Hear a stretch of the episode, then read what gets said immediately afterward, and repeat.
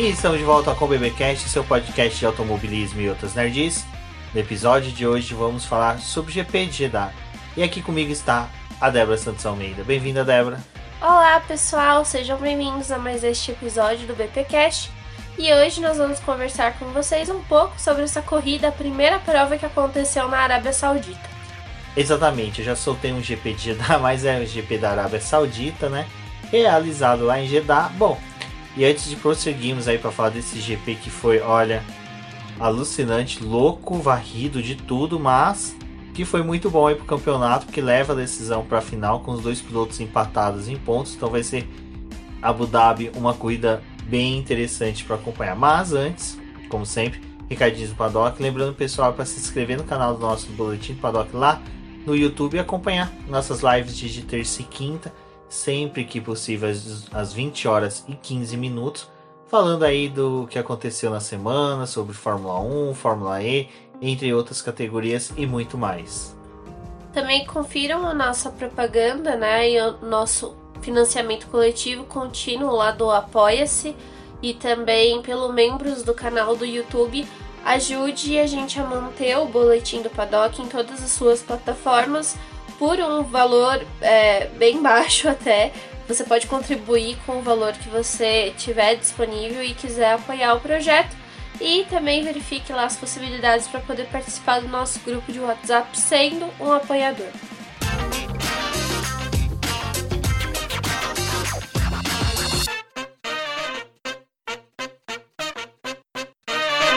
Bom, Débora, a gente já tava com muito otimismo, não, a gente tava com muita expectativa para esse circuito, né? Porque primeiro era seria ser entregue, depois seria o que seria de uma corrida numa pista com retas longas, com muitas curvas de alta, mas a todo momento cercado por muros. Reta longa não, né? Porque só tem uma reta. Não tem nem reta esse circuito.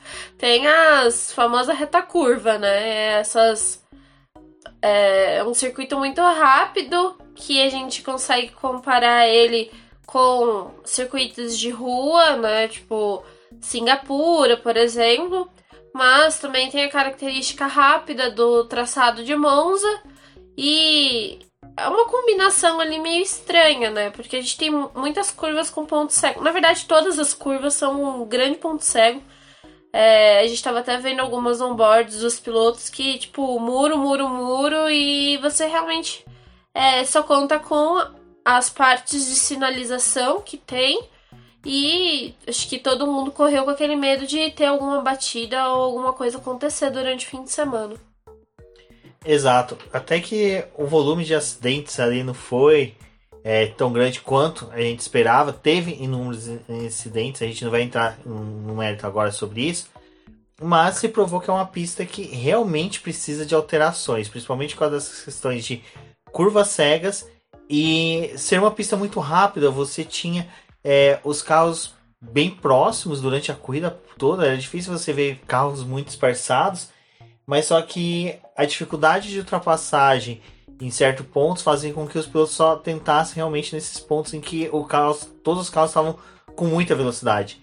E infelizmente o traçado necessita de alterações porque já ano que vem ele é uma das primeiras corridas do calendário, né? É, o circuito tem as, as suas peculiaridades, né? Mas a gente vê que acho que por ter sido planejado às pressas para poder ter uma corrida por lá, para poder ser a primeira prova a ser disputada agora nesse ano e no próximo ano já voltar lá no começo do calendário, é, acho que eles queriam tipo entregar e já mostrar alguma coisa. E a gente vê que tem certos problemas, né? Tem muitas áreas do circuito em que poderiam ter acidentes e não tinha como a, os fiscais entrarem para fazer uma limpeza. Então, durante a corrida, teve vários problemas de peças sendo soltadas dos carros porque tiveram batidas e aquilo ali tipo ia se acumulando em alguns trechos do circuito em que ninguém entrava para poder tirar aqueles detritos. Então, durante a corrida, a gente vê que tem vários momentos de ativação do safety car, do virtual safety car, mas nada se resolve, porque são partes que não tem acesso, que não tem como você ir ali e remover uma peça. Então acho que faltou é, pensar um pouco mais com relação a isso. Sobre ter curvas fechadas, né? Os pilotos na quinta-feira, quando fizeram o track walk, depois falaram com a imprensa, eles realmente estavam contando que a gente tivesse muita sinalização durante todo, todo o traçado, porque não era só um ponto específico que tinha alguma curva que não tinha sinalização, né? Ou, ou uma curva que era fechada, melhor dizendo. Era todo circuito assim. E o Russell, né, que faz parte da GPDA, ele falou, gente, a gente precisa realmente ter muita sinalização nesse fim de semana. Porque se ocorrer uma batida à nossa frente, é, como é um circuito de característica em que a gente vai estar com o pé embaixo na maior parte do tempo, se acontecer um acidente, a gente não consegue frear. Se isso não for sinalizado um pouco antes. Então, batidas podem acontecer e as coisas podem ser graves. Depois a gente vai ver ao longo do fim de semana que, assim, a gente não teve nenhuma tragédia e nenhum problema maior, porque de certa forma, teve a sinalização em alguns pontos, mas também os pilotos, sabendo do problema, eles tem, quando batiam ou rodavam, tentavam é, se posicionar na melhor forma na pista. Acho que de todos os acidentes que a gente teve, o do Pérez poderia ter sido mais grave, porque ele ficou atravessado na pista e a gente vê que os carros passam extremamente próximos ali da, da asa dianteira dele. E também tem a questão, uma coisa que a gente tava conversando, né? Geralmente quando tem acidente, tipo na NASCAR, que acontece um Big One, por exemplo. É, os pilotos são instruídos a continuarem acelerando. Tipo, você tenta encontrar uma lacuna ali num pedaço da pista e passar, porque quem tá vindo atrás às vezes não tem como frear. Então, tipo, a coisa é você tentar manter o teu caminho, né? E poderia ter sido pior, dependendo até mesmo esse acidente do Pérez, dependendo da forma como poderia ter fechado ali a pista, ele poderia ter sofrido um, uma batida inteira, então ia ser algo muito preocupante. É uma pista que precisa rever essa, esses pontos. A gente tinha alguns pontos ali de limites de pista, em que durante o fim de semana alguns pilotos até extravasaram e acabaram utilizando esses trechos, é, mas nada que, gente, não, não eram pontos até mesmo seguros, né? Exato, então eu acho que realmente a pista teve essas questões por causa dessa pressa de poder entregar, sabe? Não, não foi realmente trabalhada essa questão, até mesmo não teve outras provas, outras categorias correndo no final de semana para poder, não nesse final de semana, mas em, em provas, etapas anteriores, alguma coisa assim. Não teve nenhuma verificação deles Exa prévia, né? Exato. Desculpa, até uma coisa que é interessante o pessoal ficar se questionando é que nem é, Interlagos tem toda aquela questão de segurança que se discute e tal.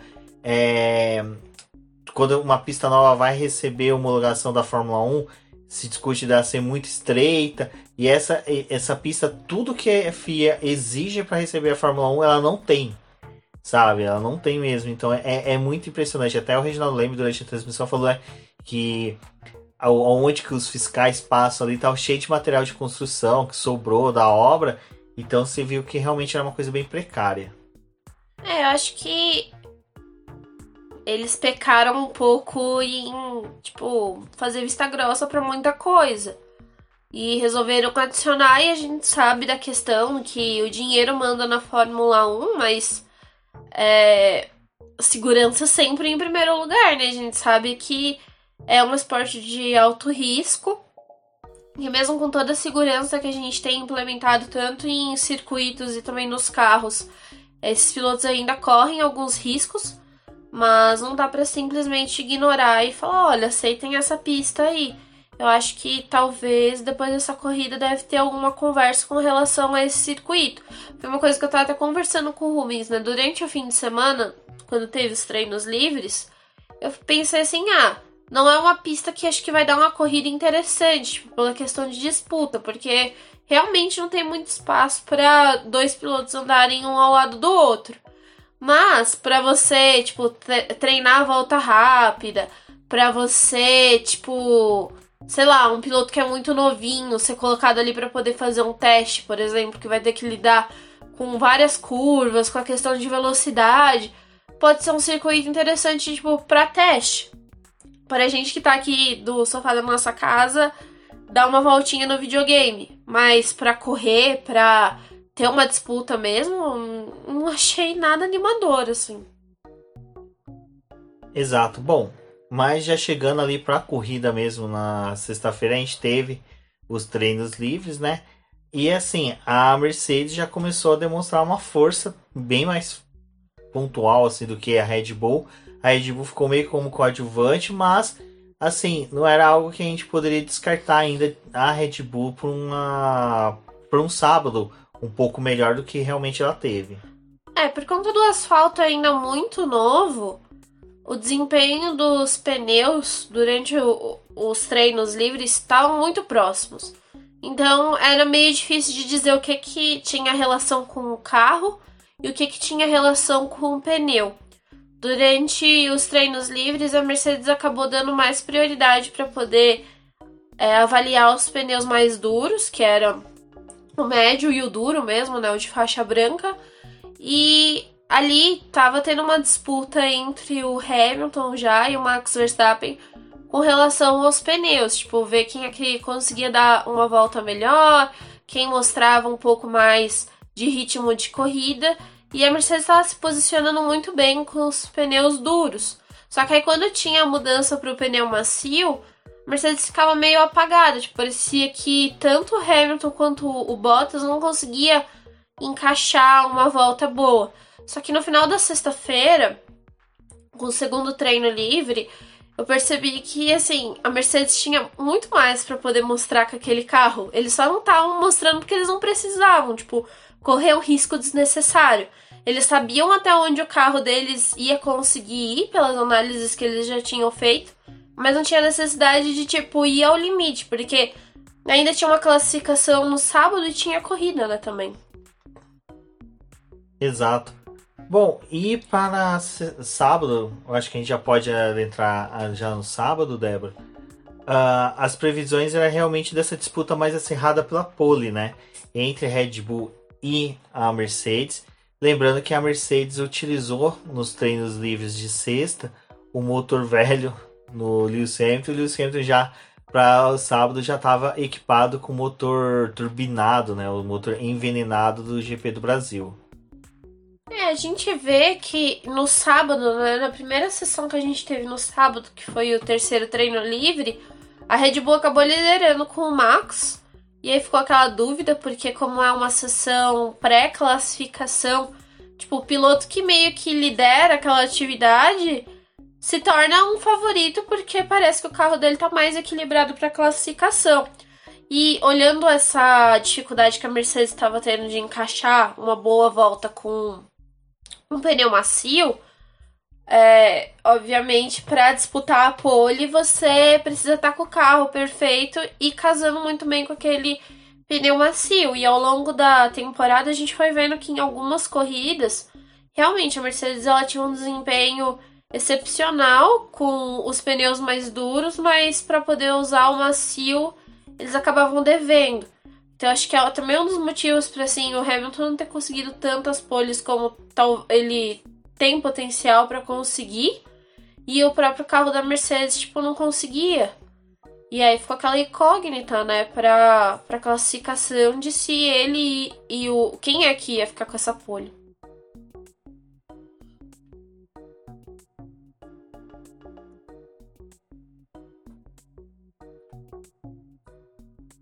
No treino classificatório a gente já teve né, a primeira surpresa do final de semana, que foi a dupla da Aston Martin ali limada no Q1.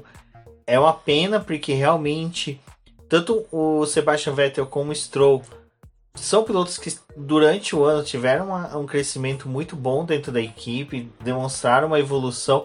O Stroll acho que é realmente acho que o único ponto negativo que ele teve nessa temporada foi ali o GP da Hungria, de que o Stroll merece, ou sabe, um pouco mais até de atenção para 2022. Sebastian Vettel é a mesma coisa, sabe? Ele, ele.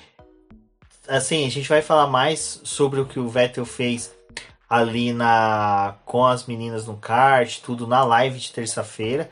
Mas eu acho que o Vettel e o Stroll terem ficado no Q1 foi uma injustiça com tudo que eles vinham fazendo e poderiam ter feito nas corridas Citior.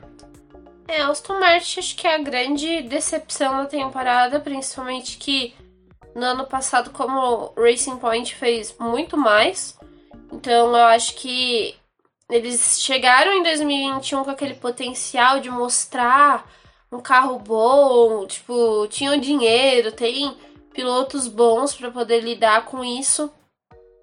E várias questões levaram a Aston Martin estar da forma como ela está hoje. E rapidinho, só comentando da corrida, porque talvez a gente não volte nesse ponto, mas acho que vale a pena mencionar. É, eu tava assistindo a onboard do Raikkonen quando ele bate com o Vettel.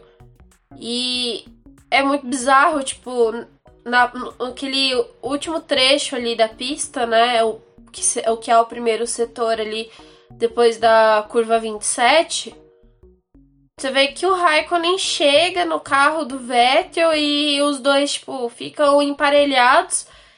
E eu só pensei assim, gente, que bizarro, o que, que é isso que tá acontecendo? Porque é uma Alfa Romeo, que é um carro muito ruim, muito inferior, com o motor da Ferrari, que, tipo, tudo bem. A Ferrari conseguiu recuperar aí o seu potencial com o motorzinho novo. A gente tá falando de uma Alfa Romeo, que, né, o carro muito complicado e o Raikkonen, tipo, chegou no Vettel assim e engoliu o Vettel. Tudo bem, tava com o DRS ativado, mas, gente, uma Alfa Romeo, sabe? Contra uma Aston Martin, tipo, não era para eles estarem andando ali. Então, é, é o meu espanto. E aí, chega no Q1, tipo, os dois carros abandonados. Tipo, quando é um, você até pensa, ah, pegou um trânsito ali, tipo, teve alguma coisa assim, porque a gente viu ao longo do fim de semana que sim, o trânsito estava sendo um grande problema. Nos treinos livres já tinha demonstrado que a classificação ia ser complicada. Tanto que a gente vê que na classificação os carros são, saem muito é, rapidamente para a pista para poder tentar aproveitar o máximo de tempo ali na pista e com essa constante evolução dos pneus, a pista nem tava ficando vazia tão rápido assim, porque o pessoal conseguia dar várias voltas. E já no Q2, a nossa surpresa e quem ficou com 100 e 112% do pole position foi Carlos Sainz, que ele ficou, ele fez uma volta ali 48 segundos após o a pole, ou seja, infelizmente aí Carlos Sainz é, ficou no Q2, foi uma pena. A gente já começou a ver uns engarrafamentos ali, já viu, começou a ver uns pilotos que ficavam meio perdidos na pista, enquanto que outros estavam dando voltas rápidas, mas foi uma pena aí pro espanhol, que realmente aí, se tivesse largado um pouquinho melhor, eu acho que teria sido uma corrida bem melhor que ele teria feito no domingo. Carlos Sainz estava com potencial para fazer uma grande corrida nos treinos livres, ele estava andando muito bem mas vou ter que ficar feliz que Carlos Sainz não passou por Q3, porque senão ele tinha roubado a vaga do Antônio. Então, Sainz, me perdoe, mas hoje eu estou feliz por você ter ficado onde você ficou. É, e já antecipando, né? Giovinazzi conseguiu levar a Alfa Romeo para o Q3. Giovinazzi que desde sexta-feira ele se encontrou muito bem com a pista. Olha, parece que aqueles testes que ele fez em Valência pela Fórmula E ele deu um gás ali especial para ele poder disputar esse GP de Jeddah. Eu tava comentando com a Denise, que também é colunista no BP, a gente acabou se encontrando né, no sábado. E eu tava até comentando com ela que, olhando pro Antônio e pro Dan Tickton na Fórmula 2, parece que, tipo, os dois dias de teste que eles fizeram em Valência, tipo, eles estavam com o corpo quente, sabe? De ter dado volta na pista, de ter tido contato com o carro, de ter ficado, tipo, mais. É, ter retomado a atividade antes do que os outros pilotos, porque a gente teve a pausa do Qatar para para Arábia Saudita, só que os dois tiveram contato com o carro antes, né? Não com o da Fórmula 1, mas com o da Fórmula E. E o Ticketon também estava andando muito bem na, na Fórmula 2. E eu falei, nossa, gente, eu acho que é, eles estão, tipo, ainda caça, com a cabeça de estar tá em circuito, as coisas. O Antônio foi muito bem na classificação. Foi uma surpresa, tipo, por mais que a Ferrari tá demonstrando um desempenho interessante, aquela coisa, é uma Alfa Romeo brigando com McLaren, Alfa Tauri, é, Alpine, por exemplo, então o lugar deles não é muito ali, mas conseguir levar o carro para o Q3 já dava uma margem interessante para a corrida né, do, do domingo. Mas, independente de tudo que aconteceu ali para trás, o importante realmente era a disputa pela pole position. E, gente, que disputa que foi. É, o Valtteri Bottas também deu uns brilharecos ali tentou buscar um pouquinho do seu, seu lugar no sol, mas a disputa realmente ficou entre Lewis Hamilton e Max Verstappen. Lewis Hamilton fez a última volta dele, cravando a pole dele. Foi uma volta assim irretocável, mas Max Verstappen tentou buscar essa volta e foi uma coisa que é, eu tava falando no mesmo com a Débora. Eu tava com aquela sensação de que para alcançar um limite maior, você ia ter que extravasar, você ia ter que fazer alguma coisa. E o Max Verstappen, desde o começo que ele abriu a volta rápida dele, ele já deu umas encostadas em muro ali, principalmente na curva, salvo engano, 3 ou 4. Ele deu uma raspada que até numa propaganda da Pirelli tem a tem vídeos bacanas na internet mostrando ele dando essa raspadinha, mas infelizmente ali, eu falo infelizmente porque não é da forma que a gente quer que um piloto termine o treino classificatório, né? Foi o Max Verstappen tocando no muro, batendo, quebrando a suspensão, e aí a gente ficou naquele temor de que seria, né, teria ou não a troca do câmbio do sábado para domingo. É, a gente vê que a Mercedes ela tava numa reação estratégica um pouco melhor, tentando fugir de conflitos na pista ali com outros pilotos. Então, foi um dos motivos para poder mandar o Bottas e o, o, Hamilton nessa parte final da classificação antes que os outros pilotos. O Hamilton até teve um certo tempo ali para poder errar e abrir uma nova volta rápida, o que foi interessante. Mas teve essa batida do Verstappen, é aquela coisa, tipo, foi uma batida que ele tava tentando buscar o limite, ele tava muito rápido Provavelmente quem ia fazer a pole era ele, porque os dois primeiros setores dele já estavam roxos quando ele estava fazendo essa volta e bateu. É, acho que a maior preocupação sempre quando tem uma batida é com questão do câmbio, porque se é uma batida seca, você pode ter ali dentro do câmbio é, se estragando, né? Também era uma preocupação porque a Red Bull ela foi passando a temporada escolhendo os momentos ali para poder fazer as suas trocas de peça. O câmbio é uma peça que tem limite de, é, de trocas ao longo do ano. Você só pode trocar após seis corridas. Ou se você não tiver terminado a corrida anterior, você tem o direito de fazer essa troca. E, nesse fim de semana, os, os dois pilotos trocaram, né? Tanto Hamilton quanto Verstappen fizeram uma troca para uma peça nova. Então perder um câmbio ali por causa de uma batida ia ser bem ruim pro Verstappen. Que bom que a Red Bull não teve nenhum problema. E até foi uma coisa que a gente discutiu no sábado, não era nem só tipo da questão de realmente ter afetado a peça ou não. Mas poderia acontecer o que ocorreu com o Leclerc, que teve uma batida também, a Ferrari olhou e falou: "Ah, não deu nada no câmbio". A hora que libera o cara pra pista, tipo, poderia ter dado um problema. Que bom que isso não aconteceu com o carro do Verstappen. Exato, foi ruim para classificação, porque realmente, como a gente falou, não é legal um piloto acabar não conseguindo né, finalizar sua volta. Mas o Verstappen, desculpa, o Verstappen, ele conseguiu ali um honroso P3 e Valtteri Bottas fechou ali a primeira fila junto com Lewis Hamilton, até depois no final da classificação, Lewis Hamilton estava bem contente de ter o Valtteri Bottas ali. O que realmente poderia ter auxiliado bastante Lewis Hamilton para o seu domingo. Bom, o Bottas fechando a primeira fila ali com o Hamilton já era uma boa coisa, mas é, Bottas largando em primeira, segunda posição não, não anima muito ninguém, né? Porque ele teve umas largadas complicadas esse ano e poderia ter feito algum, alguma coisa errada no começo da corrida. A largada do Bottas ali no, no domingo foi muito boa. É, a primeira é, largada, porque a segunda relargada dele não também, né? É, é, a cota, né? Tem que acertar um pouquinho, errar um pouquinho, manter o equilíbrio, né? Toda a questão de equilíbrio. Exato. Bom, domingo, antes da corrida, a gente já começa ali com uma preocupação que foi, né, o incidentes que tivemos na Fórmula 2, uh, ah, envolvendo o Pietro Fittipaldi, Pietro, Pietro, não, desculpa, o Renzo Fittipaldi e o Porsche, piloto até da academia da Sauber, em que foi um acidente muito feio na largada. O Enzo acabou batendo na traseira do carro do Porsche que ficou parado no grid.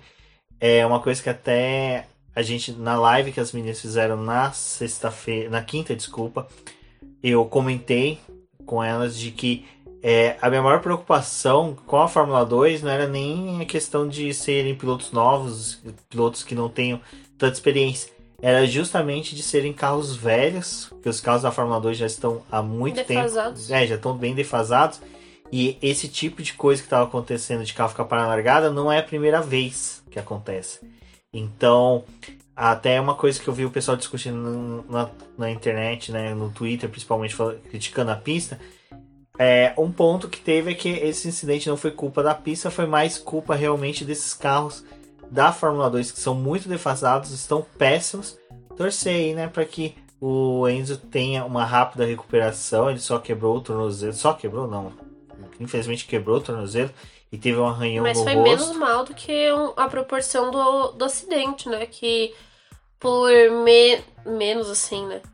É, em outros acidentes a gente já viu o piloto quebrando a perna, já viu o piloto perdendo perna em acidentes muito parecidos com o que aconteceu com o Enzo. E ali parece que também faltou um pouco de questão de sinalização, porque o Porsche ia ficar parado, mas não, não parece que não tem uma, um aviso para os pilotos que estão atrás. Alguns conseguiram desviar, mas o Enzo não viu que o Porsche estava parado e acabou acertando a parte traseira ali do carro dele. Foi uma coisa muito preocupante porque na volta de apresentação que aconteceu é, alguns instantes antes, né? O Clemon Novalak também ficou parado. Então, isso que o Rumi está falando de carros ficarem parados, tipo, já tinha acontecido na própria corrida. Fora o atraso imenso que ocorreu para a largada da corrida da Fórmula 2 e tudo aquilo, tipo, já foi deixando uma tensão, assim, porque é, eles fazem tudo para poder caber dentro do cronograma da Fórmula 1. E aí teve a questão de que, ah, vamos atrasar um pouco a, o início da corrida para reparos no muro de contenção. Tipo, isso é uma questão de segurança, tudo bem. Mas a corrida da base nunca é uma prioridade dentro do cronograma. Se estivesse chegando mais perto da corrida da Fórmula 1, tipo, cancela a corrida da Fórmula 1, da Fórmula 2, faz depois da corrida da Fórmula 1, mas tipo, não pode interferir a, o cronograma da corrida principal. E a gente viu que já teve algumas falhas, teve divergência ali da comunicação do pessoal é, dos comissários com o pessoal da organização, porque teve um momento ali que, ai, box fechado e o box não tá fechado. Assim, acho que a, a questão da Fórmula 2 até acabou preocupando um pouco o que, que seria a corrida da Fórmula 1, porque as duas provas que a gente teve no sábado da Fórmula 2 foram ok, assim, teve alguns problemas, alguns abandonos, mas foram coisas que conseguiram resolver rápido. Teve intervenção do safety car, mas não precisou dar uma bandeira vermelha. A do Enzo provocou uma bandeira vermelha praticamente instantânea. E aquilo ali foi bem ruim, mas a gente tá, de certa forma, feliz que, assim, foi um tornozelo, que ele deixou o circuito consciente, tá, a família dele tava lá para poder acompanhar, não foi uma coisa que aconteceu com o piloto lá e a família tá tipo do outro lado do mundo.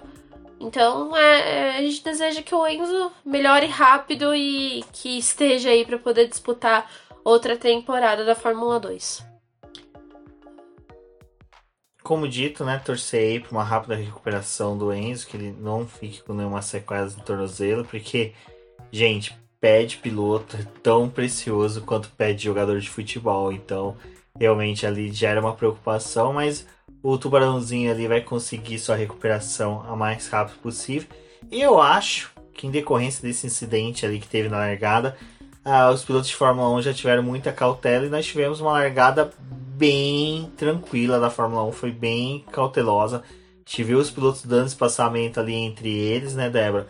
O que fez com que realmente demorasse para a gente ter a primeira intercorrência da corrida que tirasse alguma bandeira e paralisação na corrida. Foi uma largada bem conservadora, poucos toques, assim, mas toques comuns mesmo de início de corrida. É, nada que preocupasse. A gente até demorou um certo tempo para poder ver disputa na pista, porque se tomou uma certa é, distanciamento ali dos pilotos e a gente demorou um pouquinho para poder ter algumas batalhas. Mas, como você falou, né? A gente acabou tendo uma intervenção da primeira bandeira vermelha que aconteceu, acho que na. É, aconteceu entre a volta 14 e a volta 15. Que foi um incidente com o Mick Schumacher. Que infelizmente, né, coitado, foi a mesma coisa que aconteceu com o carro do Leclerc. Simplesmente o carro se perde. É uma coisa que, assim, o piloto usando aquele famoso jargão do Galvão Bueno, o piloto vira passageiro, não tem muita coisa que fazer. Acabou ali fez, finalizando o final de semana do alemão. E aí a gente vai para a primeira parada dos pitstops dos pilotos, né? A gente viu o Lewis Hamilton rumando para seu pitstop, ali já estava tendo um jogado até da Mercedes em que em regime de bandeira é, safety car, né? Já tinha ordem do safety car entrar, mas só que como o safety car fica aguardando depois da saída do pit, o líder chegar, Lewis Hamilton foi para os boxes, Valtteri Bottas ficou segurando Max Verstappen, mas naquela hora essa jogada parece que não ia surtir tanto efeito, porque o Max Verstappen acabou não entrando no pit stop. É, o Bottas segurou, segurou, fez o papel dele ali para poder evitar com que é, a Red Bull tivesse uma decisão instantânea e deu tempo do do Hamilton fazer a troca, o Bottas também fez a troca dele depois. A Red Bull permaneceu com o carro do Verstappen em pista, só o Pérez fez a parada. Então, quando a gente teve ali a paralisação da corrida, tinham pilotos que tinham feito as suas paradas e outros que estavam na pista sem ter feito e dependiam de talvez de uma intervenção de um novo safety car para fazer a sua troca de pneus ou fazer a, a, troca regular se a gente não tivesse tido mais nenhum incidente dali pra frente, né? E acho que o ponto de discussão aqui não é nem quem trocou o pneu e quem não trocou, mas foi o, o tempo que levaram para poder dar a bandeira vermelha. Porque se levou muito tempo para poder dar essa bandeira vermelha. E teve todo o questionamento do pessoal: ah, mas era tão necessária assim? Do meu ponto de vista, acho que não dado a demora que a gente teve para essa bandeira acontecer. Do ponto de vista de segurança, deveria ter acontecido porque é, é uma reconstrução de barreira, né? De, de muro de contenção. Aquilo ali precisa estar no, na posição ideal, porque eles fazem aqueles estudos de tipo, ah, se bater, o quanto que essa barreira vai ser eficiente. Mas aí, já que demoraram tanto para poder acionar, por que que foram acionar esse negócio, tipo, acabou prejudicando muito a corrida dos pilotos. Salvo, alguns, né? É, salvo engano, foram quatro voltas, né, em regime de bandeira amarela, para depois implementar a bandeira vermelha. E o que é pior, quando decidiram pela bandeira vermelha, o carro do Mick Schumacher, por exemplo, já tinha sido recolhido, sabe? Não era uma coisa que, tipo, o carro precisava ter tido a bandeira vermelha pro carro ser removido. Não, o carro já devia ser removido. Até o Sérgio Maurício brincou na transmissão que eles só tinham parado para colocar propaganda, mas só que tudo bem, ia ter funcionários ali trabalhando, mas só que cara, não entra grua, não. Não, já tinha já tinha tido o recolhimento do carro, já tinha tido o pior momento que era exatamente entrar, não, teve que entrar grua para retirar o carro, né? E, é, grua não, desculpa, teve que entrar um guincho, um trator, porque o carro do Mick Schumacher ficou destruído, não tinha como ele ser empurrado. Então, esse momento que é o mais perigoso já havia sido passado. Então, assim, por mais que seja, eu acredito que dava para eles ter feito mais um pouco de voltas, acho que mais umas três voltas em regime de safety car. E isso é um achômetro meu. Só se realmente precisava muito, muito mesmo parar com bandeira vermelha. Porque... Acho que a única justificativa que daria para você ter, sei lá, bandeira vermelha, talvez pode ser por isso que eles pensaram, é que, tipo, está andando atrás do safety car e o pneu tá ficando frio. E ali aonde o Mickey escapou, que foi aonde eles ainda estavam mexendo para poder arrumar a barreira, talvez fosse o ponto que, tipo, ah, acho que o carro deslizava mais. Então eles ficaram com medo de talvez outros carros perderem a traseira e bater enquanto tinha gente lá trabalhando. Mas a reação é tão demorada que você fica tipo, É, gente, porque, mas por quê? tipo, já tinha tido acidentes ali, que nem teve o do Leclerc, eles sabiam que ia ter que mexer nas barreiras. Teve acidentes da Fórmula 2, até um dos acidentes foi o que finalizou a corrida. Foi que a bandeira, a Fórmula 2 não foi até o final da, da corrida. Teve a bandeira vermelha e acabou. Então, na hora que teve o acidente do, do Mick Schumacher, por causa de toda a experiência que eles já tiveram no final de semana, já era para ter aplicado bandeira vermelha. Sabe? Já. E aí entra outra discussão que a gente vai ter, e eu acredito que possivelmente a gente traga isso também na live para saber a opinião do pessoal que acompanha a gente.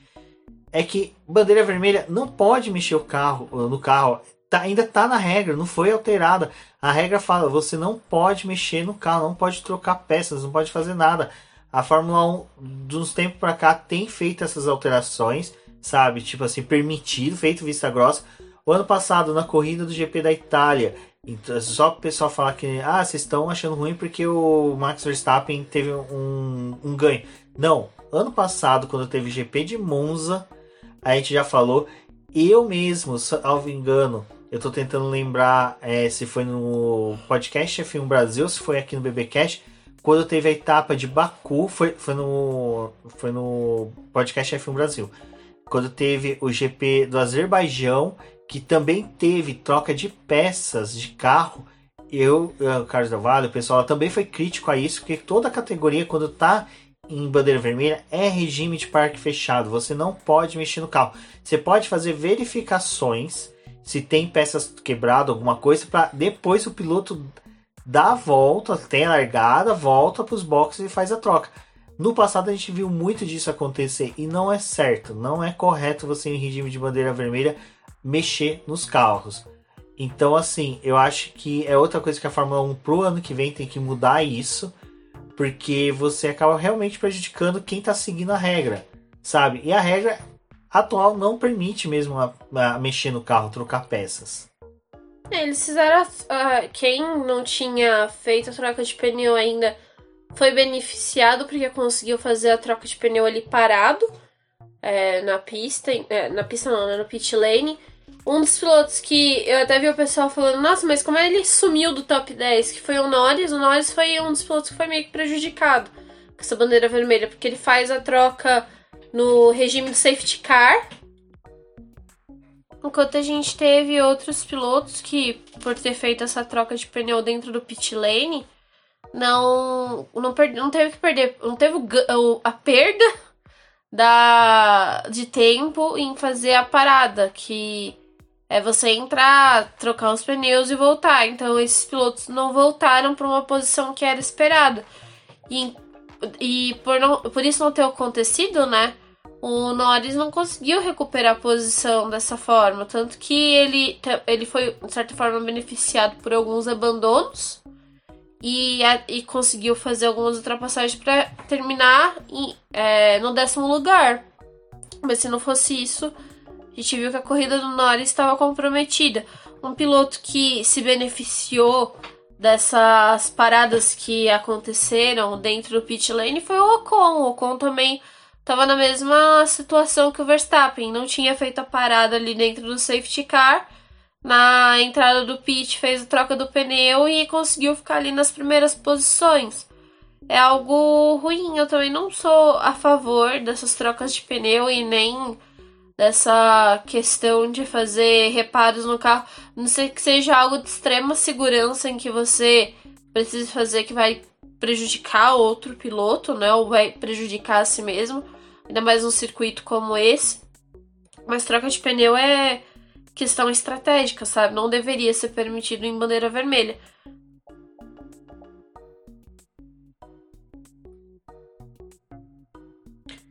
Bom, outra coisa que também é uma regra atual da Fórmula 1, assim, até recente a sua introdução, mas que ainda eu acho que ficou muito chata durante a corrida, foi o Virtual Safety Car, que a gente teve vários, vários Virtual Safety Car para limpeza de pistas, de inúmeros incidentes que teve, mas só que parecia que nem todos eram suficientes.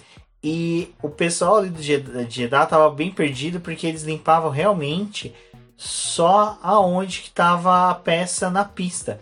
O incidente mesmo entre o Kimi Raikkonen e o Sebastian Vettel gerou vários detritos na área de escape, que é tão perigoso você ter algo na pista como na própria, quer dizer, no traçado, que ficou lá, ficou sujo. A gente lembra do GP do Brasil que, por exemplo, peças do carro do Tsunoda ficou é, no S do Senna, tudo bem, que era uma asa, né? Então era gigante o negócio, mas só que depois, em certo momento, eles fizeram uma parada de safety car para fazer limpeza de que estava fora do traçado.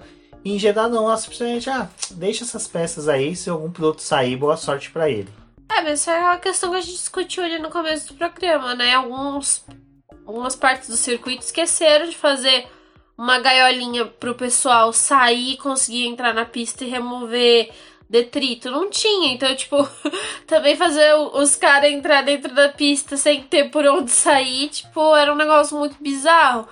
É, o Fernando Alonso foi o fiscal de pista, né? Dentro do carro. se o Alonso ele puder. O Alonso tá tão benevolente ultimamente que eu acho que se ele pudesse, ele tinha saído do carro, ele mesmo feito a limpeza da pista pra poder falar: Ó, oh, gente, eu tô vendo aqui, ó, as peças no, no chão, entendeu?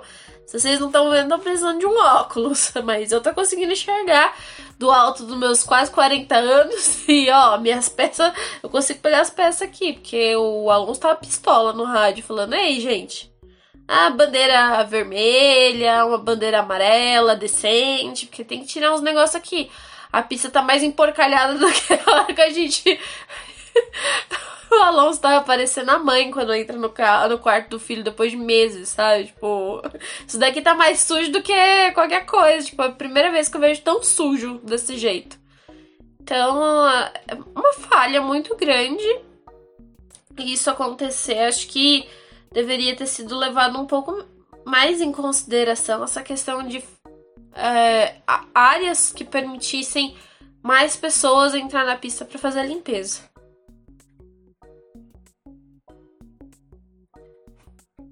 Bom, e aí a gente vai ter que falar realmente das polêmicas da corrida, porque foram inúmeras, todas as principais envolvendo aí o Max Verstappen e Lewis Hamilton pela disputa do título. Então, muita coisa que a gente vai falar hoje, pessoal concordar, discordar, vá falar com a gente também na terça-feira na live. Que eu acho que o, primeiro momento que a gente tem realmente de discussão foi justamente na relargada do primeiro uh, parada de bandeira amarela o Verstappen foi para cima do Lewis Hamilton, fez, uh, tentou a ultrapassagem, ele acabou tendo que cortar o caminho e ficou naquilo de devolver ou não punição. Posição. E, é, posição. E assim, nisso o Max Verstappen já não devolveu e é uma coisa assim que, cara, para mim, piloto não tem que receber ordem dos boxes. Ele tem que receber ordem de ninguém. Ele sabe que ele cortou o trajeto. Ele não tem, sabe, não é uma coisa, ah, o que que eu faço? Não sei. Não, cara, todo piloto sabe. Não precisa de alguém ir lá desenhar para ele. No entanto, que o Max Verstappen, quando ele corta o trajeto ali pela área de escape da primeira curva, ele embarriga a saída dele, ele praticamente quase para na, na pista faz a curva dele e aí o Lewis Hamilton até toma ultrapassagem do Ocon. Uh, o que, que acontece com isso? Além do, Lewis, uh, do Verstappen ter tido a vantagem de ter cortado o caminho, ele prejudicou o Lewis Hamilton em que ele tomou a ultrapassagem do Ocon. Então isso foi muito ruim, sabe? Isso assim, tipo, cara, o, o Verstappen ele fez, além de uma manobra errada para obter a posição, ele ainda prejudicou o Lewis Hamilton colocando um carro entre eles. Entanto que depois, quando tem a bandeira a, a vermelha, em decorrência do acidente do Pérez e do Mazepin, Mazepin algumas voltas depois, umas não, praticamente foi duas voltas. Volta, é, foi, foi no, primeiro volta. Você tem o. Agora me fugiu a palavra. Ah, sim, a parada dos boxes, né? Com a da bandeira vermelha. E começa aquela negociação, né, do da Red Bull com a Mercedes. Aí agora só vai um parênteses. Não adianta a gente falar que isso é inédito na Fórmula 1, porque é inédito a gente saber. Porque até essa temporada, ninguém sabia de negociação de chefe de equipe com a FIA. Era um rádio que não tinha nas transmissões. Então a gente não sabe se desde lá de 1960, 70, vai, quando começou a ter rádio, eu acredito que deve ser uma época assim, a tenha tido ou não essas negociações. Então, eu acho que não tem como a gente discutir muito isso. O pior foi que o Max acabou trocando de posição, indo para trás do Lewis Hamilton, né? Mas ele ainda teve o Ocon na frente dele, né? O Ocon até mesmo conseguiu uma pole temporária, vamos por dessa forma. Então, assim, foi prejudicial, sabe? Tipo, foi muito mais prejudicial. Só a perda de posição para mim ali já não era suficiente para o Max. Eu acho que ele deveria ter sido punido já com uma punição de acréscimo de tempo, porque, sabe, dali já começou a desencadear umas consequências de impunidades ao Max Verstappen que tudo bem, ele tomou punição, uma punição na corrida de 5 segundos, mas que não foi surtindo efeitos sabe? Então você é o barato para ele desde esse início agora, quando a gente tem o primeiro elo da corrente, a gente tem uma impunidade para o Max Verstappen. É, uma das coisas que eu tava discutindo com o Rubens é porque nas corridas da Fórmula 2 que a gente teve no sábado, eu acho que ali a questão da direção de prova, apesar de algumas vezes eu ser um pouco crítica a eles, que eles punem muito os pilotos da Fórmula 2 e aí chega na Fórmula 1, tem algumas vezes que tem algumas punições que você fica, tipo, sem entender, porque são dois pesos e duas medidas completamente diferentes. Mas na Fórmula 2, os pilotos não estavam podendo usar as áreas de escape para ganho, de absolutamente nada. Então, quando a gente tinha um piloto que ele saía da pista e tava ali. Vou dar um exemplo esdrúxulo, mas tava tipo na sétima posição com um piloto brigando pelo oitavo lugar. Mas esse, esse piloto do oitavo lugar não tinha emparelhado com o que tava em sétimo. E aí, se o piloto passasse pela área de escape ali, era considerado um ganho de um ganho duradouro, porque ele não tinha feito a curva no, do jeito que ela deveria ser feita. E tinha que dar posição para o piloto que estava atrás. Isso aconteceu algumas vezes na Fórmula 2, que até gerou algumas inversões de posição. E teve uma delas, que se eu não me engano foi com o Lundgaard na segunda corrida, que eles demoraram um pouco para poder dar a punição, para poder decidir se ele deveria devolver a posição ou não. E aí um terceiro piloto se enfiou ali no meio, mesma situação em que o Ocon ficou entre o Verstappen e o Hamilton. E ali, tipo, não tinha mais o que fazer, porque o, ele, o piloto para poder devolver a posição, o piloto que para quem ele deveria devolver a posição tava tipo duas casas atrás. Então ele teria que parar e ceder tipo para dois caras. E isso não tinha como fazer na pista, ainda mais numa pista veloz. Então eles tinham optado por dar uma punição de 5 segundos. E eu achei que, tipo, apesar de serem é, categorias diferentes, com pessoas que fazem avaliações que são diferentes, ainda assim eu achei que, de certa forma, eles iam manter isso pra Fórmula 1. Tipo, não ia ter tolerância de usar áreas de escape, porque também ia, se, ia ser considerado um ganho duradouro. E isso não aconteceu, né, nessa disputa com o Verstappen. Aliás, todas as decisões que eles levaram durante o fim de semana para poder tomar entre Verstappen e Hamilton demorou muito tempo para você ter a a decisão ou a conversa ali que fosse explícita e que de, determinasse alguma coisa. Então, por isso que a gente vê, tipo, quatro ou cinco voltas depois, ainda o Verstappen na primeira posição. Tipo, ele ainda é, demorando para poder devolver o, a posição para o Hamilton. Sim, teve umas coisas que eles demoraram demais e é ruim, porque você, de certa forma, como o Rubens falou, você deixa o piloto confortável a fazer besteira e não ser punido. Exato. E aí, uh, assim, gente, eu vou ser sincero, a gente vai falar bastante agora mais dessas questões do que foi tendo entre Lewis Hamilton e Max Verstappen, que realmente foi o que ditou o tom da corrida daqui para frente. A gente vai dar nossas opiniões sobre o que aconteceu. Exatamente. Bom, e aí teve essa barganha que realmente é uma coisa que assim, não adianta a gente apedrejar, porque provavelmente a gente sabe se acontecia antes ou não. A Fórmula 1 tem 70 anos, não tem como a gente saber se isso é algo inédito ou não.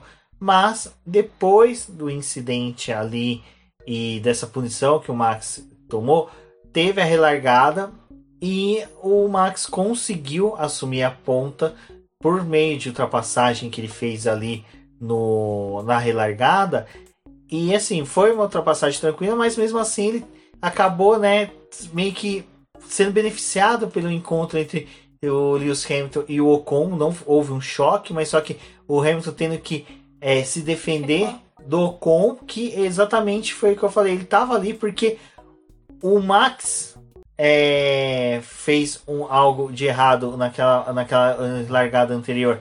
Então, assim, vocês veem que está tendo uma, toda uma cadeia, uma sequência, uma construção de elos que foi fazendo com que realmente culminasse no resultado final da corrida. Tudo bem, teve a relargada e a gente segue a corrida. Assim, a gente vê no Lewis Hamilton a todo momento buscando chegar a ultrapassar o Max Verstappen, fazendo voltas rápidas e tendo uma consistência muito boa. E o Max Verstappen também fazendo uma corrida muito boa na liderança, sabe? Sem erros, numa tocada tranquila. Então, a questão também que a gente tem ali, depois de quando acabou a corrida, que teve a fala dos dois pilotos, né? Tem o Max falando ali que naquela segunda bandeira vermelha que a gente teve, a Red Bull optou por ir para o pneu médio, porque ia fornecer mais aderência e era uma das formas que eles tinham de estamos largando na terceira posição e é mais fácil de a gente conquistar reconquistar a ponta com esse pneu, porque o Hamilton tava de duro e assim ele ia seguir. É, então aquela questão que a gente já tinha abordado ali, né? De fazer troca de pneu, não fazer troca de pneu, isso ser possível em bandeira vermelha, não ser possível em bandeira vermelha, não deveria ser possível porque já, já teriam evitado algumas coisas. Mas é, o Verstappen não teria colocado o segundo pneu médio. A outra, outro ponto é que o próprio Hamilton falou, tipo, nessa temporada, e na verdade em outras temporadas, isso com ganho de experiência que ele tem e conhecendo um pouco mais os adversários que ele teve nesses últimos anos, ele sabe com quais pilotos ele consegue ir, com quais pilotos ele não consegue ir no limite da pista. O Verstappen, ele sabe que ele é um piloto que é difícil dele brigar porque o Verstappen está disposto a não pensar no amanhã. No amanhã não é a questão de tipo só do campeonato. É na pista que eles estavam, nas circunstâncias de que eles poderiam ter tido uma batida e alguém ter saído é, em estado grave, tipo, ter tido um acidente bem, bem preocupante. Então o Hamilton tava, é, bom, pelo que ele disse, né? Ele tava todo tempo pens pensando nisso, tipo, eu é, por mais que o Verstappen talvez não queira que os dois terminem a corrida, que ele esteja só pensando no bonito umbigo dele, o Hamilton está pensando que os dois devem terminar a corrida. Tipo, não, não deve acontecer uma batida para que um deles não termine. Tipo, a disputa é para eles continuarem brigando, mas que nenhum deles abandone. Parecia que o Verstappen nesta corrida não estava pensando dessa forma. Bom, início a gente falando, né, que o Lewis Hamilton ia buscando cada vez mais chegar no Max Verstappen. É, na volta 30 e. Ele demorou 5 voltas para ceder a posição, né? Foi a 42, então tá, 37. Na volta 37, o Lewis Hamilton, na, na abertura né, da volta, ele tenta ultrapassar os, o Max Verstappen. O Max Verstappen corta novamente ali na curva 1 e nessa hora, mais uma vez, cara, não tem como o piloto discutir, não tem como o piloto fazer de que não foi com ele. Ele sabe, tá? É diretriz primária de um piloto. Cortou caminho, teve vantagem sobre algo, tem que devolver, é, tem que devolver a posição, não adianta, isso é indiscutível, sabe? É, é regra, não tem como. Isso daí, cara, no kart a gente já quando vai fazer briefing, qualquer cartódromo, o pessoal da organização do kart já fala, olha, cortou nessa chicane, não devolveu punição, punição não, posição, vai tomar punição. Então no kart você já tem isso. Então o Max Verstappen fazer uma ali de bobo, não querer devolver a, a posição, foi uma das coisas mais ridículas que teve. E ele demorou para devolver a punição, sabe? Foram várias posição. voltas. Posição. É, é, é, muitas palavras cumpriram na minha cabeça. Enfim, ele demorou, sabe? A gente foi até antes de, de gravar agora, a gente foi assistir as onboards tanto do Max como do próprio Lewis Hamilton para poder saber como é que foram os lances. E você vê que é muito, é muito tempo, cara. Não é uma coisa assim. Então, assim, ele teve uma vantagem até mesmo duradoura, porque além de demorar para ceder a, a, posição, ele ganhou tempo de pista, ficou mais tempo na liderança. Então, tudo isso vai contando. Não forçou pneu, porque tava na ponta. Eu acho que o grande problema é que a gente teve algumas ações do Verstappen que foram questionáveis. Eu entendo também quem questionou aquele momento em que o Hamilton é, segura o pelotão lá para poder demorar para poder alinhar na, na outra relargada que a gente teve. É, eu entendo porque, tipo, como a gente não gosta que o Verstappen faça isso, a gente também não quer que o Hamilton faça. Mas foi uma das coisas que eu já tinha falado lá na live que a gente fez na quinta-feira. O Hamilton tá muito tranquilo em. A cabeça dele tá muito tranquila, sabe? E ele tava tentando arrumar algumas formas ali dentro da pista de entrar na mente do Verstappen. Então essas coisas acabaram acontecendo.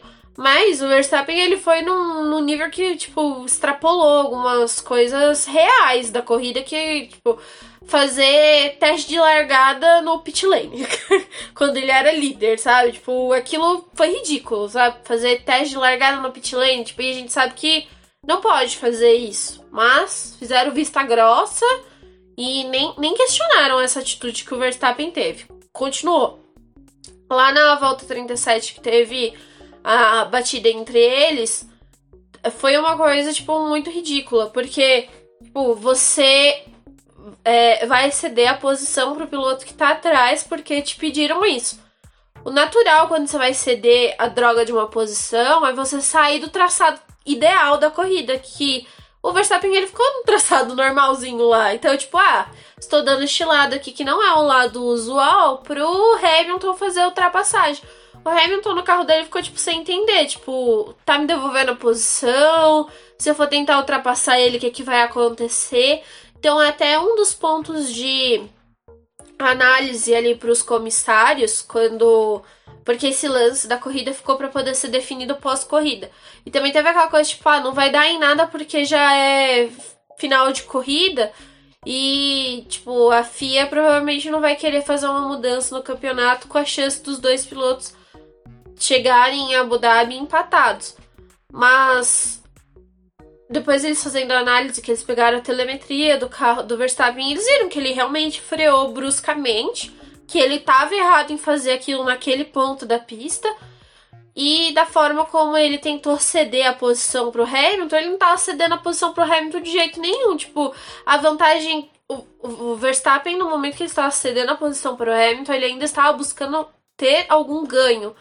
Que o ganho do Verstappen era é, fazer a inversão ali, porque metros depois ia ter a ativação do DRS é, do ponto de aferição, ele ia estar abaixo de um segundo do Hamilton.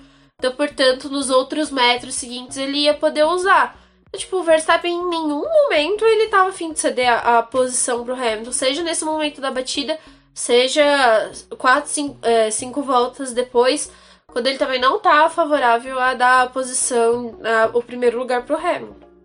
É, isso é até interessante que na hora que teve o lance, eu demorei um pouco, aí eu até tuitei falando sobre isso, falando, gente, quando você tem que ceder a posição, você está cedendo a sua posição, ou seja, você tem que fazer com que a pessoa passe por você e não que a pessoa te ultrapasse. Então, certo era realmente Max Verstappen, que nem ele queria entregar naquela posição ali, era jogar o carro fora do traçado habitual, aguardar o Lewis Hamilton passar e retornar para trás. Ponto. Ele não fez isso, fez com que o Lewis Hamilton batesse nele, foi nitidamente um breaking test. Isso não precisava nem de ver telemetria e depois a punição que a FIA aplicou, ela traz muito bem no texto que na telemetria o, a freagem do Max Verstappen foi além do que normal, É para um piloto ceder posição, pra vocês terem uma ideia. Tem até um determinado momento que acho que foi o Kimi Raikkonen que foi ceder posição para o Lewis Hamilton e pro Verstappen por causa dele ser retardatário. Ele pegou uma curva que era de alta, muito difícil. Ele praticamente para o carro fora do traçado, acima da linha. É normal, é habitual dos pilotos fazerem isso. E aí teve a batida. O Verstappen já tinha a ordem da equipe para ceder a posição. Ele só vai ceder a posição definitivamente para o Lewis Hamilton praticamente cinco voltas depois. Na volta 42 só. Então, assim, ele demorou ainda cinco voltas para ceder a posição. E é por isso que eu até tuitei falando sobre isso. Falei, gente, os cinco segundos de punição daquele primeiro lance saiu muito barato para o Verstappen. E depois 10 segundos que foi acrescentado no tempo final saiu muito mais barato. Foi ridículo, gente. É, sabe? É uma coisa que, assim, quando teve o GP do Brasil, que teve aquele lance, a gente ainda até que ponderou bastante. Mas só que Dessa vez não tem como. O que o Max Verstappen fez na pista é inaceitável.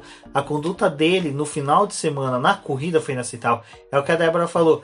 Na relargada do primeira bandeira vermelha, em que ele estava à frente ali. Segundo. Foi na- não, foi na primeira que ele fez o teste de largada. Segundo. Foi na segunda? Tá, desculpa. É que eu só Na lembrava da primeira, segunda. o Hamilton ainda era líder. Ah, é. Tá certo, desculpa. Então, na segunda, é pra vocês verem como a corrida foi bem calma. Na segunda ah, relargada, em que ele faz ah, o teste de relargada, só naquilo ali teria que receber uma punição. Lembra do Lewis Hamilton no GP da Rússia, em 2019, em que ele fez isso? Sabe? É, E ele fez nem um treino, né? Não, acho que foi na saída. Foi- não, foi, na antes da corrida. Foi antes da, corrida. corrida. Então foi no mesmos moldes do Verstappen. Por que, que o Verstappen não recebeu cinco posições de, de punição? E não adianta falar que, ah, mas como você vi- viu que é um, teste de largada?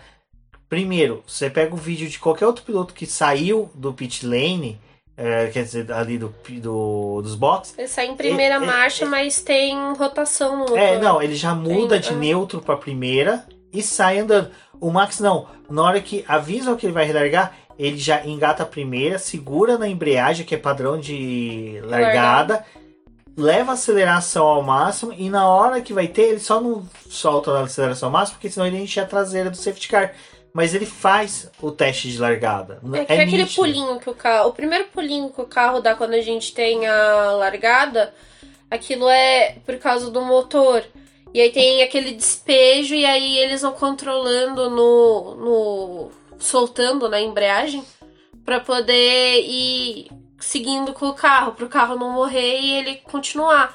Mas, tipo, não era pra poder ter feito aquilo, né? Lindo. Tá todo mundo atrás de você querendo sair do pit lane. Exato, então você já tem isso.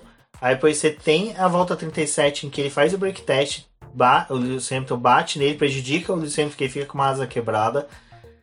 Você tem cinco voltas depois em que ele vai devolver a posição e ele não devolve da forma correta, ele faz igual ele fez na volta anterior, ele quer devolver na posição que ele pode pegar um segundo de diferença ali ou menos para poder ter a asa móvel DRS ativo na reta seguinte.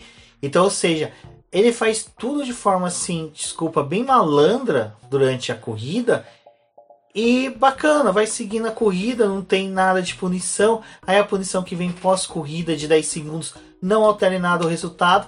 É, ainda é eleito o melhor piloto da, da corrida. Então, assim, eu acho que a Fórmula 1, beleza, ela quer show, quer espetáculo, tenha. Mas Não, que é um outro campeão diferente do que tá sendo o Hamilton, que tenha também, mas as decisões que eles estão tomando é muito ruim. É exato, você tá dando título aí pra um piloto que tá tendo corridas sujas, sabe? Aí o pessoal vai poder falar, ah, mas o Lewis Hamilton nunca foi santinho. Não, nenhum piloto campeão foi santinho. Não tem como você ser santinho e ser campeão de Fórmula 1. Se você for santinho, você não vai ser campeão, não tem como. Mas assim, nessa corrida, nessa exata corrida do GP da Arábia Saudita, o que o Max Verstappen fez da primeira à última volta não condiz com o que a gente espera de um piloto de Fórmula 1. Um piloto que tem que ansiar pela segurança dos outros, um piloto que tem que zelar por tudo. Ele não fez. O break test dele já era uma questão para bandeira preta, sabe? Era bandeira preta nitidamente, sabe? Um drive-thru no mínimo, um mínimo. Não era aceitável essa conduta da Fórmula 1. Então, assim, Eu acho que, desculpa os fãs do Max Verstappen, eu sei que vocês podem ficar chateados tudo com a gente, mas não tem como passar pano para ele, falando, tentando achar argumentação de que, ah, o Lewis Hamilton não sabia. Cara, o Lewis Hamilton precisava saber, nenhum piloto precisa saber que o outro vai ceder a posição. E outra coisa, o Lewis Hamilton já até sabia que ele tinha que ceder a posição, porque o Lewis Hamilton viu ele cortando. O Lewis Hamilton fala com a equipe pelo rádio. É patético você ter que defender um piloto fazer algo de errado e que, assim, é nítido, é gritante para todo mundo. Pra e não dá pra jogar a culpa no outro, né? Exato, é sempre aquela história de querer puxar a culpa do outro por ter feito uma coisa lá no GP da Inglaterra, no GP da Itália, para poder justificar o erro do piloto agora. Assim, eu vou ser sincero. O Vettel uma vez fez isso com o Hamilton e na... eu sempre fui muito fã do Vettel. O Vettel fez um negócio desse de break test com o Hamilton eu fiquei possessa da vida, tipo, porque isso não é a atitude que você tem para poder fazer. Tipo, você jogar um carro em cima de uma pessoa não, não é uma coisa que você tá fazendo, tipo. Qual a sua maluquice pra você fazer um negócio desse? Tipo, não, tem outras formas de você brigar com o piloto. E além sabe? de maluquice, na relargada em que o Ocon tava na ponta, o Max Verstappen alinhava o carro do lado do Hamilton. Que é uma coisa que o Max Verstappen já fez inúmeras vezes, que eu acho totalmente desnecessária. É na volta que você vai fazer o alinhamento após a bandeira vermelha, ele alinhar o carro do lado de um piloto. Eu acho isso a coisa mais errada que tem no mundo. E ainda mais no circuito estreito e de, cheio de muro em volta, o que ele fez é imprudente. Ele faz aquilo para justamente intimidar o Lewis Hamilton para fazer tentar indicar o Lewis Hamilton um erro. Então assim, eu acho que todo o arco do Verstappen estava muito bonito o ano inteiro, sabe? De buscar a, a vitória do campeonato, ser um piloto aguerrido, mas só que momentos como o rádio em Monza, em que ele fala que ah, é para Lewis Hamilton ver quando um piloto não dá espaço. Depois você tem o lance do GP do Brasil, em que ele nitidamente leva o Lewis Hamilton para fora da pista e é passado... Procurando bater, né? Exatamente. E aí você tem agora nesse GP todo o descaradamento de que realmente, não estou falando que a FIA está favorecendo ele, mas que não está tendo punição da forma que seria correta ao Verstappen pelas condutas dele, faz com que realmente a gente comece a repensar se realmente não tá tendo uma imparcialidade da, da FIA. Não, Torço aquela coisa que não. começo do ano, né? Começo do ano puniram, puniram, puniram várias atitudes é, do grid, não especificamente dos dois, mas do grid. Aí chega agora faltando quatro, cinco corridas para acabar. Tudo bem que agora só falta uma, mas tipo, tô dizendo dentro da das três corridas que a gente teve da rodada tripla e agora as últimas duas, é rasgaram o, o, o negócio ali de da punição, né? Tipo, estão fingindo que nada tá acontecendo, não precisa mais dar punição, não queremos dar uma punição aqui para não interferir no resultado do campeonato, sendo que no começo do ano vocês já interferiram o máximo que vocês conseguiam. Então, tipo, agora é, tome cuidado com as atitudes que vocês estão tendo, porque foi o que o o Leclerc tinha falado, tipo, ah, ah, é, não vão punir o Verstappen agora no Brasil, pois então eu vou começar a empurrar os outros para fora da pista. Aí chega ali na agora na Arábia Saudita tem as áreas de escape, ah, não é para usar a área de escape, mas o piloto usa e ninguém faz nada, tipo, finge que tá tudo bem. Então, assim, é, o problema é a FIA tem dois, dois pesos, duas medidas para poder aplicar um peso, duas medidas para poder aplicar as suas punições. Obrigado por me corrigir. Mas, é, tipo, fica um negócio meio estranho. E aí abre margem para você questionar qual, é, para qual lado que estão tentando favorecer alguma coisa, qual, qual momento que fazem. Porque assim, essa corrida é, tá um prato cheio pra teoria da conspiração. Se analisar ela do começo ao fim, você acha, entendeu? Se você soubesse o que aconteceu no GP da Arábia Saudita, você ficaria enojado. Dá pra escrever uma cartinha. E, enfim, é. Tipo, o Hamilton venceu a corrida. E aí, depois das declarações do Verstappen, é tipo, ah. Depois a gente meio que teve que ceder e não tinha mais o que fazer. A gente nem quis brigar mais, porque não ia ter como. É, superar o, o Hamilton em 5 segundos que evitasse a gente a cumprir a a punição. Então, tipo, pra eles foi melhor ficar com o segundo lugar mesmo. E também não tentaram a volta mais rápida porque não, era não tinha tempo suficiente do Verstappen pro Ocon e pro Bottas, né? Pra ele fazer uma parada e voltar à frente dos dois. E aí, tipo. Aí passa aquela imagem de, tipo, ah, estou conformado de estar aqui na segunda posição. Tá ótimo ter ficado na segunda posição depois de toda a lambança que você fez. Exato, porque ele vai com lucro, né, pra Abu Dhabi. Então, assim, é o que eu falo. A gente não tem reiterismo com o Verstappen, a gente tanto que no Sabe? começo do ano a gente defendeu bastante ele. É, Muita mas coisa que pra essa fez. corrida ficou muito feio mesmo, sabe? Fica chato porque se vencer o título é que nem o Schumacher 94, sabe? Tipo, é o cara que jogou o carro pra cima do companheiro, do companheiro não, do adversário.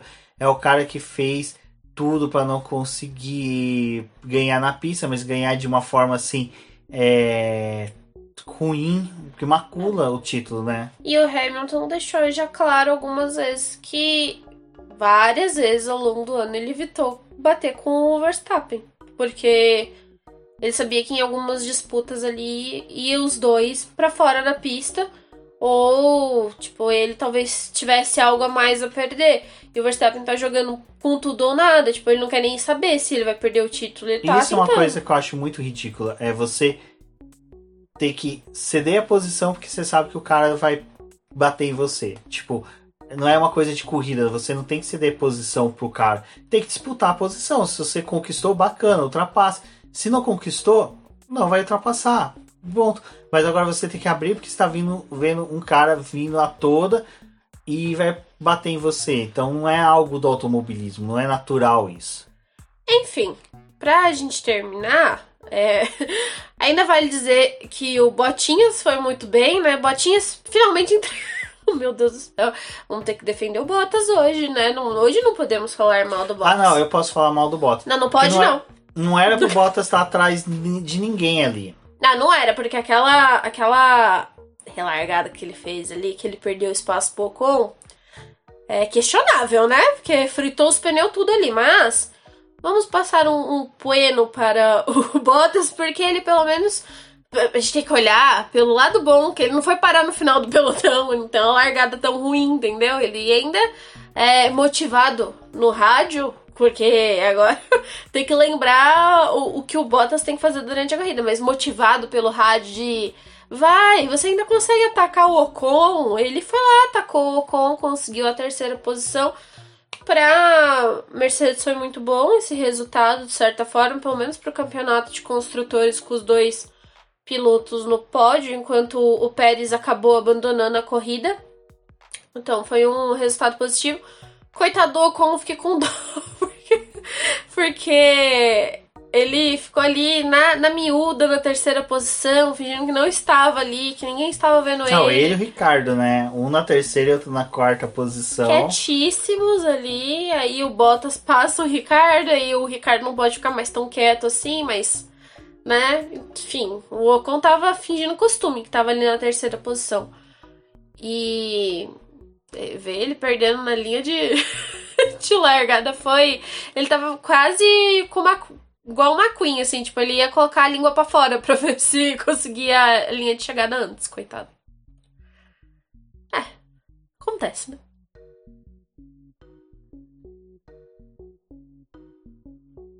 Bom, indo para finalizar, pelo menos para alegria da Débora, né, o Toninho Giovinazzi, né, o Jesus Elétrico, chegou nos pontos.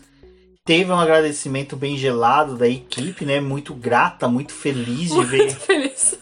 Nossa, você vê as declarações da Alfa Romeo que o cara conseguiu pontos, é triste. Dá vontade do cara, tipo, ir lá chutar o Masi pra ser desclassificado pra não. Ganhar os pontos com ele. Que é, foi ridículo que a Alfa Romeo fez, mas, né?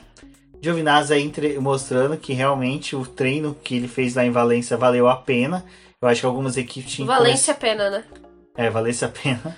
Eu acho que vale muito aí algumas equipes pensar em poder levar esses pilotos para treinar na Fórmula E para poder ver se eles conseguem algum rendimento pro GP de Fórmula 1. Ai, gente, sobre a questão do rádio, o negócio ali já não tá muito bom há algum tempo, porque o engenheiro do Antônio fala sozinho com ele e o, Ant... e o Antônio fica na dele ali. Às vezes até o engenheiro dele fala, tá me escutando? Porque o Antônio ainda muda e sai calado ultimamente no carro. Mas é, foi uma. Foi Vou só fazer um parênteses, porque a primeira bandeira vermelha. Fica assim, né?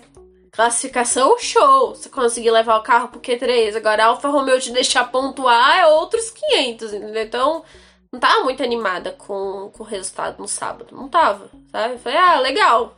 Só que não dá ponto, entendeu? O que dá ponto é amanhã que a Alfa Romeo não vai deixar ele pontuar de jeito nenhum. E aquela bandeira vermelha ali, com todas as polêmicas que a gente já falou que não deveria mexer no carro, mas pro Antônio foi um benefício maravilhoso, porque trocaram ali o pneuzinho dele, botou um pneuzinho duro e ele não ia mais precisar fazer parada, então assim, foi ótimo, sabe? A Alfa Romeo não conseguiu estragar o pit stop dele para ele perder posição. Ele fez a corridinha dele ali, conseguiu os pontinhos dele, não tinha como é, se segurar da Ferrari, mas isso ele ainda conseguiu ficar certa parte da corrida na sétima posição. Foi muito positivo. Mas a comemoração da Alfa Romeo com ele foi, tipo, fez mais do que a sua obrigação, praticamente. É, eles já estão estranhos no rádio já tem um certo tempo. Todos os sinais de corrida, às vezes o engenheiro dele só fala que ah, você terminou em tal posição e ele não fala absolutamente nada, fica quieto. Então, ele só agradeceu a equipe, falou: ah, a gente fez um bom trabalho e foi isso e vida que segue, sabe? Próxima corrida. Mas na declaração dele em si, ele falou que corrida muito parecida com Singapura, e Singapura a gente já tinha visto né, que em 2019 ele tinha liderado a corrida. Um, um acidente ali, mas foi divertido. E que é uma pista que lembra muito Singapura, porque é muito úmida e muito quente. Então, ele tava todo momento ali pensando nessa corrida de Singapura. E foi muito bom para ele, porque ele não conhecia. Ninguém conhecia o circuito, né? Mas pensar num piloto que quase não fez simulação dessa pista por causa dos testes de Valência. Chegar numa pista, fazer bons treinos livres, conseguir uma classificação ótima e a Alfa Romeo não estragar a corrida dele, tá ótimo, entendeu? Mais dois pontinhos aí pra Alfa e, enfim.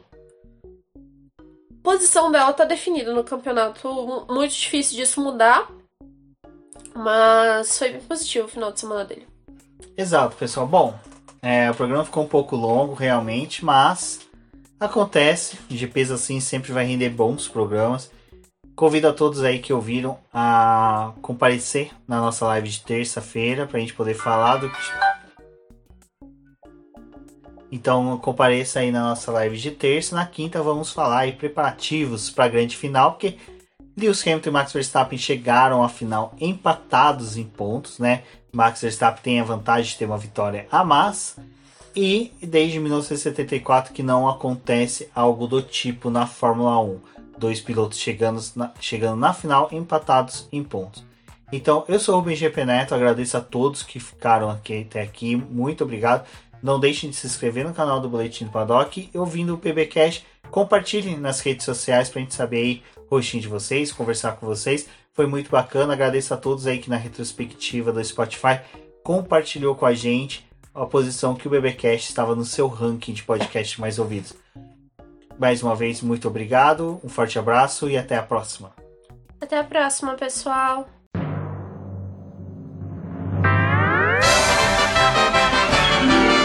E agora vamos agradecer nossos apoiadores, aqueles que auxiliam o Boletim do Paddock através do financiamento coletivo e contínuo do Apoies. E são eles, Ricardo Bannerman, Maia Barbosa, Eliezer Teixeira, Luiz Fex, Arthur Felipe, Rafael Celone, Will Mesquita, Antônio Santos, Rogério Furano, Helena Lisboa, Cássio Machado, Carlos Del Valle, Bruno Vale, Eric Nemes, Bruno Shinozaki, Alberto Xavier, Will Bueno, Ricardo Silva, Beto Correia, Fabrício Cavalcante, Arthur Apóstolo, Sérgio Milano e Melquiades Veloso, Micael Souza, Ezequiel Bale, Silney Messi, Rafael Arilho, Rafael Carvalho, Fábio Ramiro, Lauro Vizentim, Maria Ângela, Thaís Costa, Rafael Catelã, Jane Casalec, Carlos Eduardo Valese, Tadeu Alves, Paula Barbosa, Ale Ranieri, Leandro Nogueira, Bianca Mês, André Brolo, Bruno Lima, Ivan Grego, Maicon Tavares, Talita Santos, Diego Machado, Gabriel Sawaf, João Guilherme, João Rai e Gustavo Frigoto. Muito obrigado a todos aqueles que apoiam o Boletim do Paddock e auxiliam no nosso desenvolvimento e crescimento. E se você quer apoiar também o Boletim do Paddock, entre em contato com a gente através dos nossos perfis oficiais ou acesse o link apoia-se.com barra Boletim do Paddock e lá você terá as opções de apoio ao Boletim do Paddock. Um forte abraço e obrigado! Isso é tudo, pessoal.